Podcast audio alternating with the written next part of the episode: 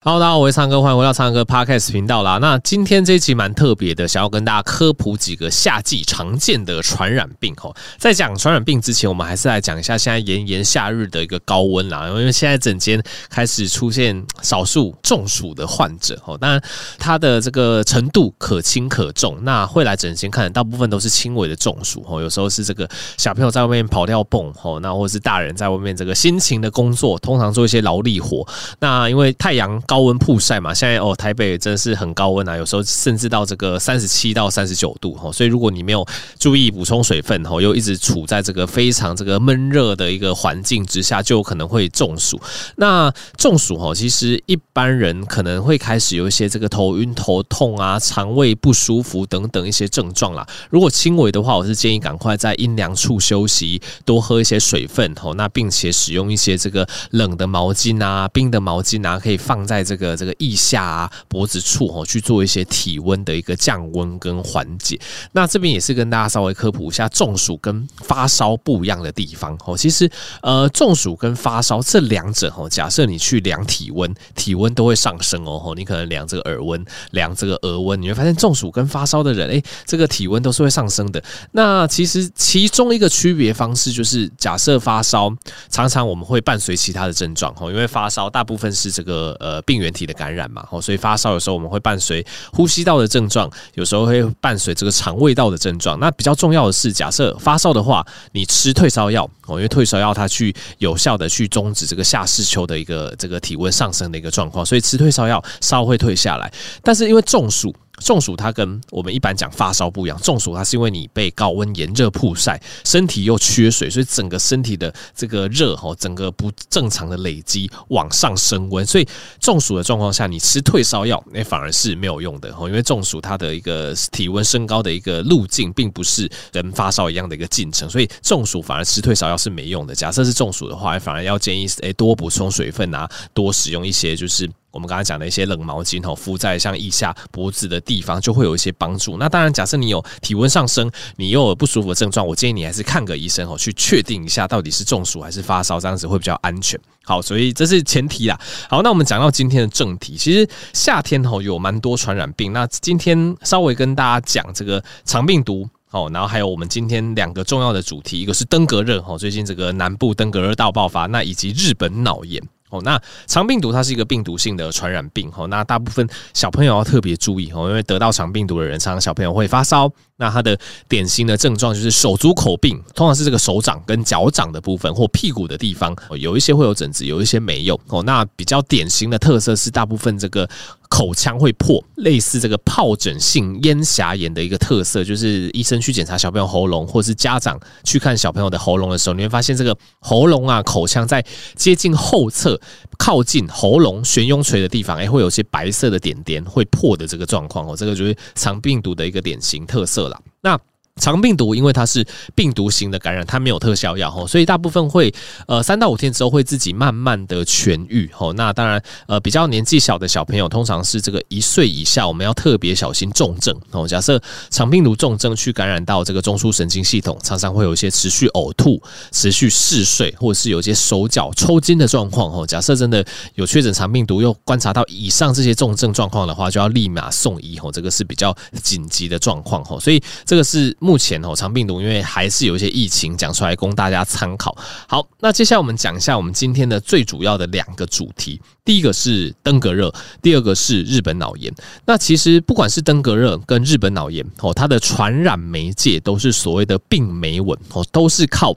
蚊虫哈，蚊子叮咬所传染的疾病。那大家如果去看新闻我，会发现哦，现在其实中南部哈这个登革热大爆发哈，大家真的要特别小心。那我们先讲这个登革热的部分。以目前哈，因为我今天是这个七月十六号录制的哈，其实七月十六号目前登革热的通报病例已经四百一十五例了哈，算是近年来算是蛮严重的一个疫情。对，那因为登革热它主要是透过这个病媒蚊传染哦，所以大家要特别注意周遭环境有没有一些就是积水哦，常常会变成这个病媒蚊滋生的温床。那像我在查阅新闻的时候有发现说，哎，这个台南市政府他们就发现啊，有些这个建筑工地啊，这个会积水在这个地下室啊，或是这个周围水沟啊，或是电梯这个基坑等等的地方，哎，反而变成登革热传染的一个源头啊！吼，这个大家附近周遭的环境，假设有些积水，都要记得把它清掉。哈，这个要特别注意。那也有这个高雄我的确诊民众啊，因为确诊常常会有一些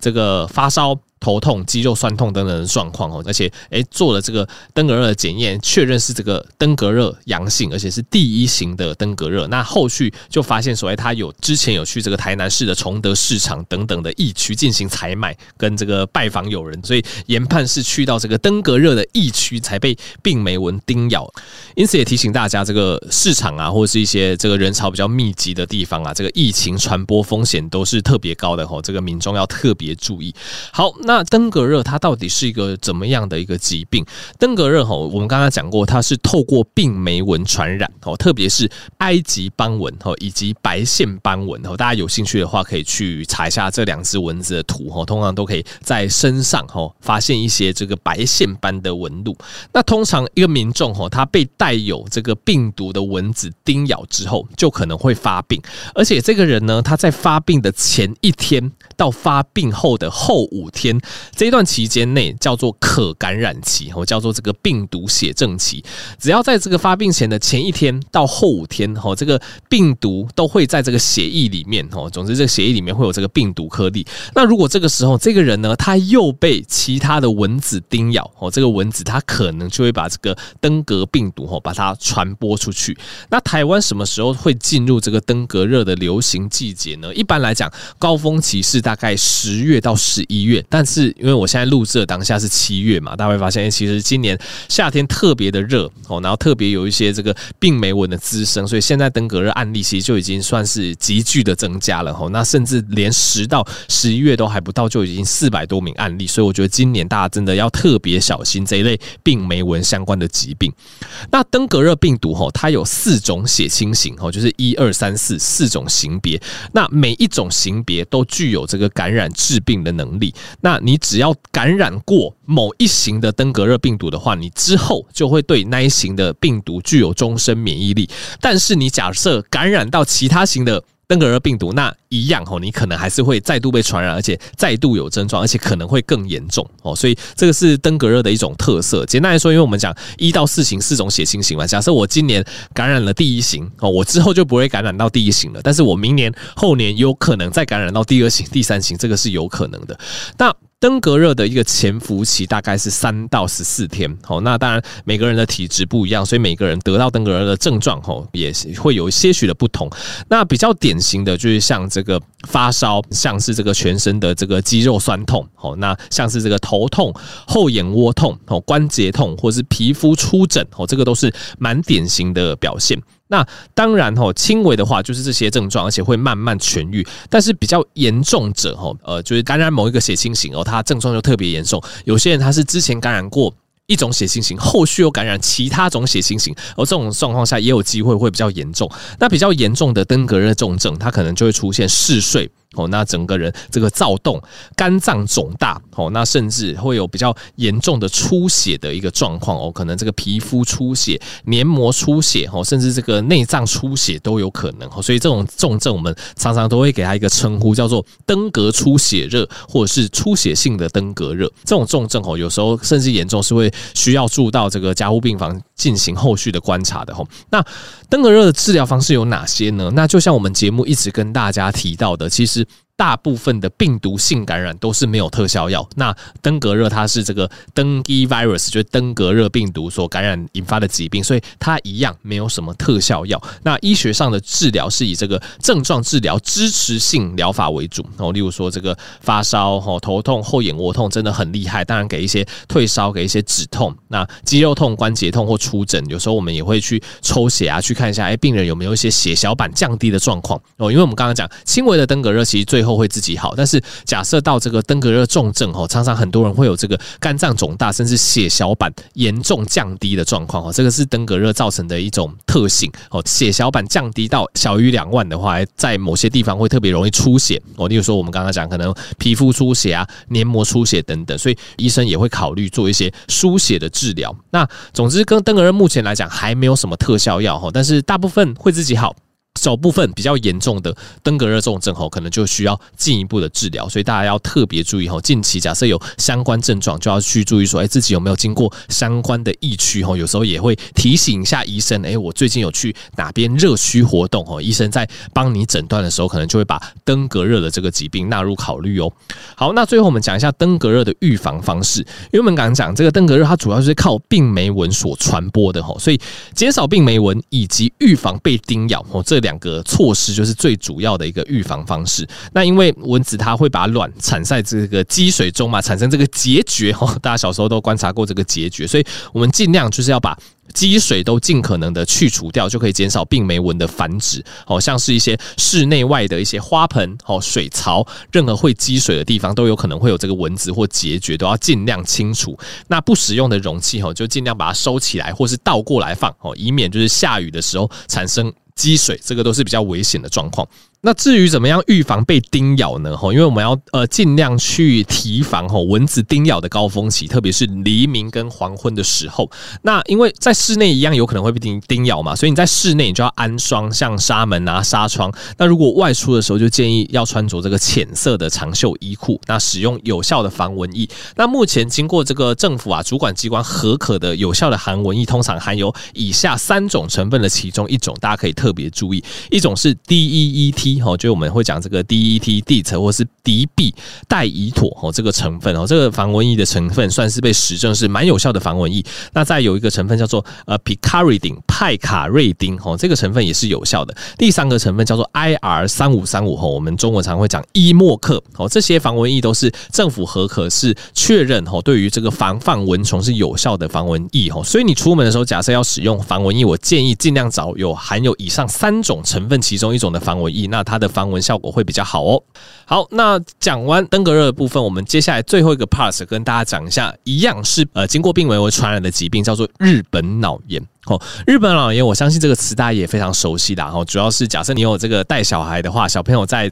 一岁跟两岁的时候，其实都会有一个特定时间要去接种日本脑炎的疫苗。哦，所以日本脑炎它也是一个在夏日我们要特别去防范的一个疾病。那日本脑炎它一样是透过病媒蚊传播。哈，台湾是以这个三斑家蚊、环纹家蚊以及白头家蚊为主要的传播媒介。哦，跟刚刚那个登革热会稍微不太一样。那跟登革热比较不一样的地方，因为我们刚刚讲登革热是我，比如说我这个人得了登革热，然后蚊子叮咬我，它就会把病毒携带出去，然后再去叮咬其他人，传染登革热。但是日本脑炎就不是这样子的状况，因为日本脑炎蚊子。叮有日本脑炎的患者，他并不会因为这样子得到传染力，反而蚊子吼，他们常常是去叮咬像猪类哦，就是猪啦，pig 哦，那个猪，或者是鸟类这一类的动物，蚊子反而是从这一类动物身上得到日本脑炎的病毒，而且叮咬这些动物之后呢，这个带有日本脑炎病毒的这个蚊子吼，它的一生它就都具有传染力，然后它再去叮咬人类，造成人类的这个染病这样子，所以这个是那个日本脑炎跟登革热比较不一样的地方。那日本脑炎它有一个特色，就是它病毒在人体内的一个病毒血症的浓度是非常低的，时间是非常短的哈，所以比较不会有蚊子叮咬。A 这个人再去叮咬 B，让 B 得病的状况哦，所以这是一个比较呃冷知识的点，供大家分享。这个病人的血液中通常是测不到病毒的存在的。那台湾每年的日本脑炎流行季是五月到十月，像现在六月、七月就是流行的高峰。以我现在七月十六号录制的当下哦，已经有十二例的这个通报确定的日本脑炎病例哦，所以大家也要特别注意。好的，那日本脑炎它的潜伏期哈，通常是五到十五天。好，那老实说，大部分的人感染日本脑炎是没有明显症状的。哈，那也有可能跟其实蛮多人都打过日本脑炎的疫苗有关。哦，但是大约有小于一 percent 日本脑炎的感染者，他会出现急性脑炎的一些临床症状，包括会有这个头痛，包括会有发烧。那严重的脑炎甚至会有一些意识改变。哦，对人啊、实地不能辨别。哦，就是人就是整个这个昏昏的。问他什么，他也答不太出来，胡言乱语，甚至会有昏迷或死亡的状况，这些都有可能哦。那一般而言，小朋友跟老人家感染的话，是比较容易发生临床症状的。那其他的年龄层哈，例如说成人啊，我们免疫力比较好，甚至打过疫苗，大部分都是所谓的不显性感染，也就是没有症状的感染。那其实日本脑炎吼，它蛮难鉴别的，因为它的症状其实就是脑炎，像肠病毒跟什么腮腺炎病毒啊、梅浆菌疱疹病毒，或是其他病毒引起的脑炎跟脑膜炎，它在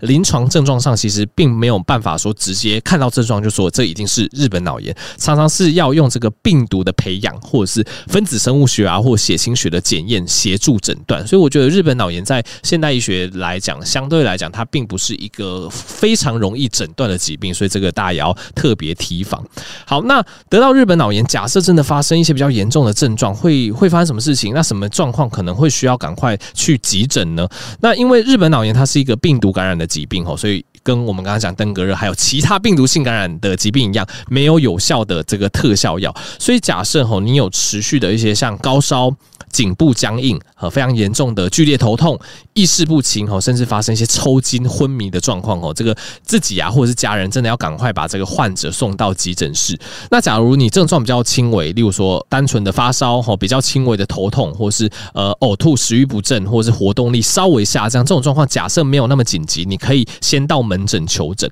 那其实日本脑炎假设有到这个脑部发炎啊，这个急性期死亡率甚至可以到这个十到十五 percent 啊。那病童或是这个患者常常会需要住在这个加护病房哦，接受这个密集的监控跟治疗。那因为它没有特效药，所以治疗主要还是以这个支持性疗法为主。例如说脑炎，有时候脑肿胀起来，脑压会升高，我们医学上就可以给予一些降低脑压的治疗，会对这个患者的病情会有帮助，以及保持正常的体温啊、呼吸跟心跳的稳定。那就像我们刚刚讲的，其实这一类病毒性感染，大部分都还是要靠自己身体的免疫力哦。所以假设我们在加护病房或在一般病房去做好这个支持性疗法哦，让患者舒服，让他的生命征象维持稳定，诶，他的身体就有机会靠免疫力去驱逐这个病毒。那同时住院的时候，我们也会预防一些并发症的发生，例如说预防这个吸入性肺炎啊，或是胃出血等等的发生。那假设患者真的除了日本脑炎之外，他有一些续发性的细菌感染，哈，例如说真的产生了一些细菌性的一些肺炎等等，我们这时候就会加上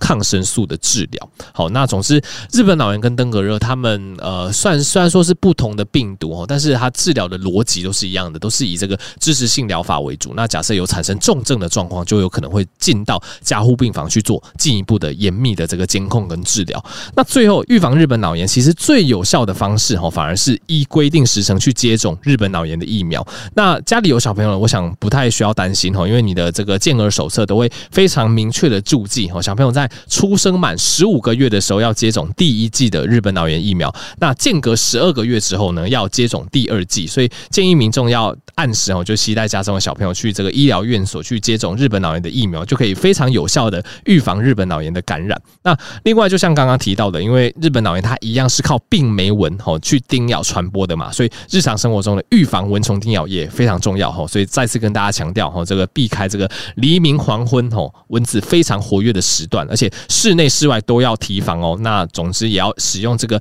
有效的防蚊液哦，通常是含有这个 DET。敌避、Picaridin、派卡瑞丁，或者是 IR 三五三五伊莫克的防蚊液，哈，它的效果会比较好。那在室外也尽量穿一些这个薄的长袖，而且以淡色为主，都可以有效的预防蚊虫叮咬。那最后也给大家一个冷知识啊，虽然说我们讲日本脑炎，但其实日本脑炎这个疾病跟日本没有什么关系，哈，它主要是在日本。被发现哦，所以才叫日本脑炎哦，所以并不是说什么日本是日本脑炎好发最多的国家，其实并不是哈。这个冷知识就分享给各位知道。好的，那本期节目是跟这个疾病管制署合作播出啦。那再次提醒大家，现在这个病媒蚊非常的猖獗啊，尤其是中南部的民众，真的要小心这个被病媒蚊所叮咬，那传播到像日本脑炎或登革热这一类疾病。那假设你真的有这个高烧哦、肌肉酸痛、后眼窝痛哦，那起一些皮肤皮疹的状况，我会建议你。你要回想一下，哎，有没有经过可能病媒文相关的疫区？哦，你去看诊的时候，记得给医生呈报相关的资讯，哦，医生可能就会把这个